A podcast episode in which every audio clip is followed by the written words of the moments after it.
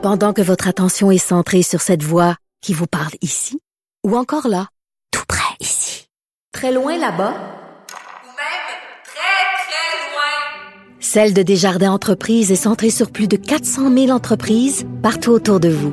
Depuis plus de 120 ans, nos équipes dédiées accompagnent les entrepreneurs d'ici à chaque étape pour qu'ils puissent rester centrés sur ce qui compte, la croissance de leur entreprise.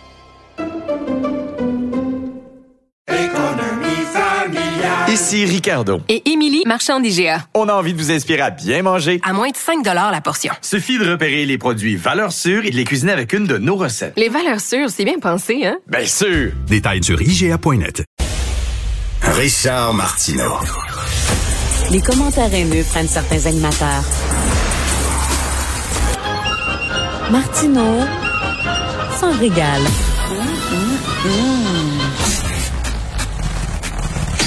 Mon cher Félix Séguin, journaliste au bureau d'enquête de Québécois, j'ai toujours hâte de te parler, mais particulièrement aujourd'hui parce que j'ai deux mots à te dire.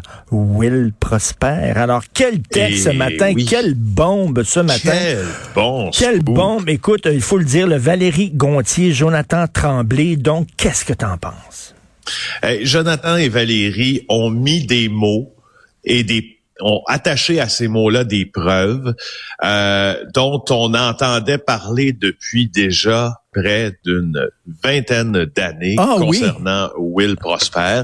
C'était dans les milieux policiers une information qui circulait sans toutefois être assise sur des preuves tangibles et solides. Et là, voilà que Valérie Gontier et Jonathan Tremblay mettent la main sur le smoking gun journalistique et nous en parlent aujourd'hui dans le journal.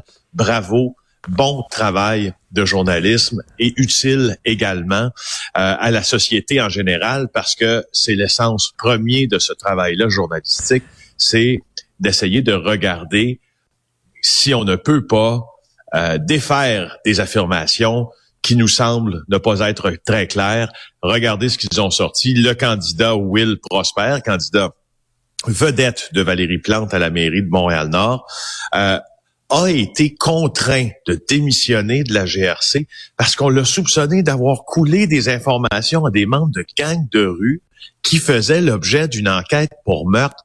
C'est d'une gravité sans nom. Ben, hey. Je t'explique le détail en dessous de, de, de, de, de ce qui se passe. Je vais t'expliquer aussi qu'est-ce qui se passe dans les milieux policiers dans ces genres d'affaires-là.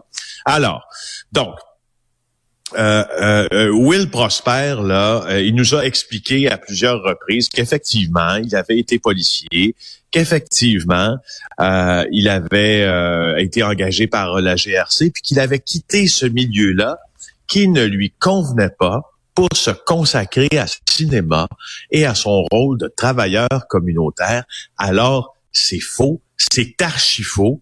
La GRC l'a forcé à démissionner sous peine d'être congédié dans une totale disgrâce. C'est conscrit ces mots, ces mots-là dans une décision disciplinaire qui date de décembre 2001 que mes collègues ont obtenue. Voici un peu ce qu'on lui reproche. Euh, donc lui, on sait qu'il a été engagé à la GRC en 1998. Il travaillait à Norway House, c'est une communauté crie du Manitoba qui est très au nord, 800 kilomètres au nord de Winnipeg.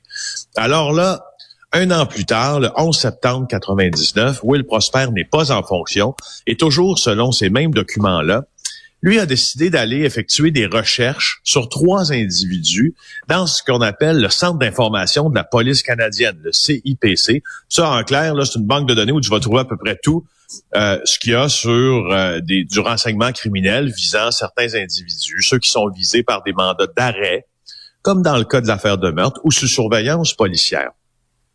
Bon. Là, tu peux Alors- savoir tout ce que la GRC sait sur cette personne-là.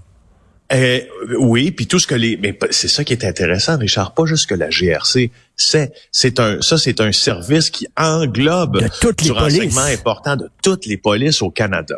Alors lui consulte ça, euh, il consulte des dossiers d'individus qui étaient des suspects potentiels d'un meurtre d'un membre d'un membre rival Hmm. d'un gang de rue euh, qui survenait au centre-ville de Montréal le 2 avril 99. Alors, lui effectue ces recherches-là, Mais là, je t'explique comment ça fonctionne, ça. Et là, je vais te prendre des termes de police, là, je vais te parler de la poutine en arrière, je sais que tu aimes ça.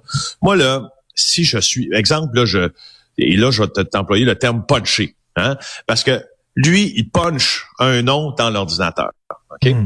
Mais là, les policiers de Montréal qui enquêtent sur le meurtre au centre-ville, ils voient que quelqu'un a punché le nom de leur suspect. Tu me suis jusque-là? Puis il, était pas, faut, que il faut le dire, il, une- il faut le dire qu'il était pas en fonction à l'époque. il était Will pas en fonction quand il a fait ça. Il était hors de ses heures de travail. Ben donc, oui. il punch le nom d'un suspect.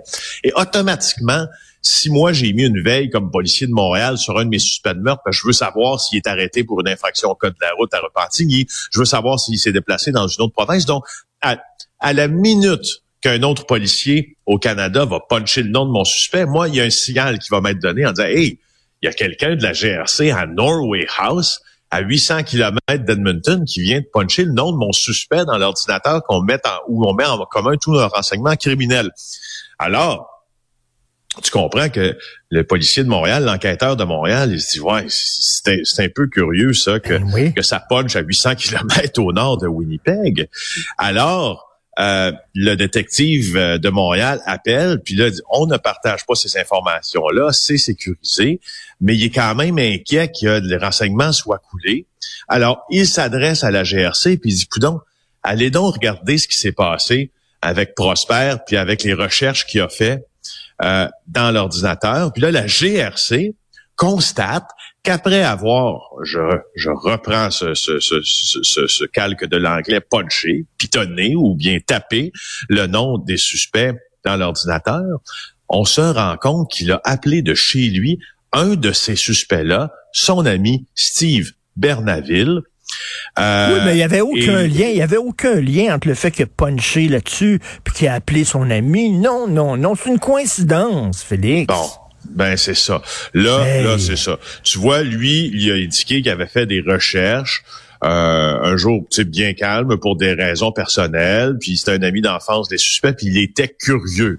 Mais explique-moi quelque chose, toi qui connais bien la psychologie humaine, hein, à force de côtoyer des, des, des- des- toutes sortes de gens, de toutes sortes de couches de la société, quand tu as un squelette dans ton placard, OK, tu te présentes pas en politique parce que tu sais que les spots vont être sur toi, les projecteurs vont être sur toi, puis le lendemain de ton annonce, tout le monde va fouiller ton passé. Moi, c'est ce qui me faisait capoter dans l'affaire de Michael Applebaum. Le gars s'est présenté comme maire de Montréal alors qu'il y avait des squelettes, mais remplis dans son placard. Il savait bien, maudit niaiseux, que tous les journalistes allaient pour fouiller. Quand t'es Will Prosper et tu sais ça, que tu as dû démissionner à cause d'une faute déontologique grave, tu ranges les murs, tu fais profil bas, tu te présentes pas pour être maire? Voyons. Tu vois les bonnes similitudes dans le dossier Prosper et le dossier Applebaum, selon moi, pour la Mhm. raison suivante. Rappelle Oups. Oh non, dis-moi pas qu'on l'a perdu juste comme ça là. à l'opéra de télévision, en point de presse, je ne suis pas un suspect Oui. et je ne suis pas enquêté par l'UPAC. La prochaine chose qui survient, il est arrêté dans une affaire abracadabrante et puis c'est la déchéance politique, financière et etc. On se rend compte que, comme tu dis, écoute, il y avait pas juste des squelettes dans son placard. Là. Il y en avait, de- il y en avait dans, dans chambre froide, dans la dépense, dans chambre à coucher. Fait que dans là, la- tu, tu- tu dis non seulement ces gens-là, ce sont des un peu des, des, des bandits, des criminels, en tout cas des gens, des gens, mais en plus ils sont niaiseux. Ben, Prosper, puis c'est là le parallèle que je veux dresser avec Applebaum. Prosper, depuis l'assassinat, euh, euh, la mort de Freddy Villanueva, devrais-je dire, là, à Montréal-Nord, tu te rappelles, en 2008, hein, qui, a- qui a été abattu alors qu'il jouait au dé au parc euh, par la police. Will Prosper s'est fait un des pourfendeurs les plus euh, médiatisés des euh, du, du profilage racial policier et a, a- a fait preuve de, de beaucoup de véhémence à leur endroit. Je ne questionne pas le droit de Will Prosper de s'expliquer là-dessus, mais il de- et d'ailleurs c'est un peu à ce moment-là que les rumeurs concernant ses états de service à la GRC se sont intensifiées parce que Will Prosper aurait bien sûr euh, pu facilement penser que en devenant cet individu-là euh, qui se qui se qui se plaignait en clair là de la police là, ben il, il était dans, il, il, a- il est un peu comme comme comme Applebaum, il y avait des squelettes dans son placard et, et tout et ça venait jour, c'était pour venir lui mordre le derrière, c'est bien sûr. Euh, et puis, moi, ce qui me, ce qui me, ce qui me fascine un peu là-dedans aussi, c'est que mes collègues ont donc obtenu de larges extraits de la décision euh, disciplinaire de la GRC. Regarde ce que ce qu'on dit. On dit Prosper a délibérément enfreint l'intégrité du système du CIPC. Ça, c'est l'ordinateur où on consulte évidemment les données. Et a discuté de l'information obtenue avec un criminel connu qui était sous observation par la brigade des homicides de la police de Montréal.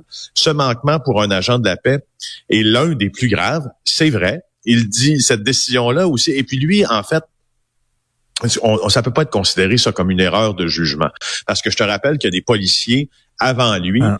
euh, qui n'ont pas juste fait euh, l'objet d'une enquête disciplinaire pour de, telles actions, mais ils ont fait aussi l'objet d'une accusation criminelle. Ben oui. Je pense à Mario Lambert, ça a été comme inversé, mais c'est l'utilisation frauduleuse d'un ordinateur. Non, non, mais je m'excuse, mais non seulement sa carrière politique est finie, ce gars-là, mais sa réputation vient de prendre le bord. Là. On l'entendra plus jamais. Il n'y a pas un journaliste qui va aller l'interviewer sur quelles sont les meilleures façons de lutter contre le crime à Montréal-Nord. montréal nord il est fini, lui, là. Ben, non, c'est fini. Puis d'autant que dans cette décision, on, on, on, relate la posture de Prosper aussi lors de son enquête disciplinaire. Et il semble euh, euh, qu'il disait que l'enquête à son sujet était une perte de temps. Il semble que sa posture dans cette enquête-là s'attendait. Il, semble qu'il n'avait pas de remords euh, et, et, ne voulait pas ben réparer cette erreur-là. Donc, il n'y a pas, il y a pas ne s'amendait pas d'aucune façon.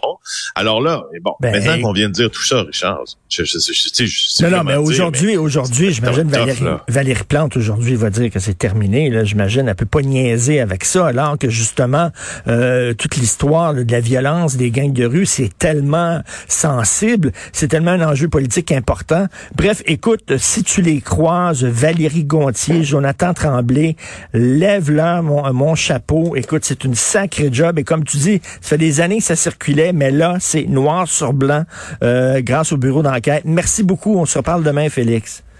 Ça marche, bye. Salut, merci.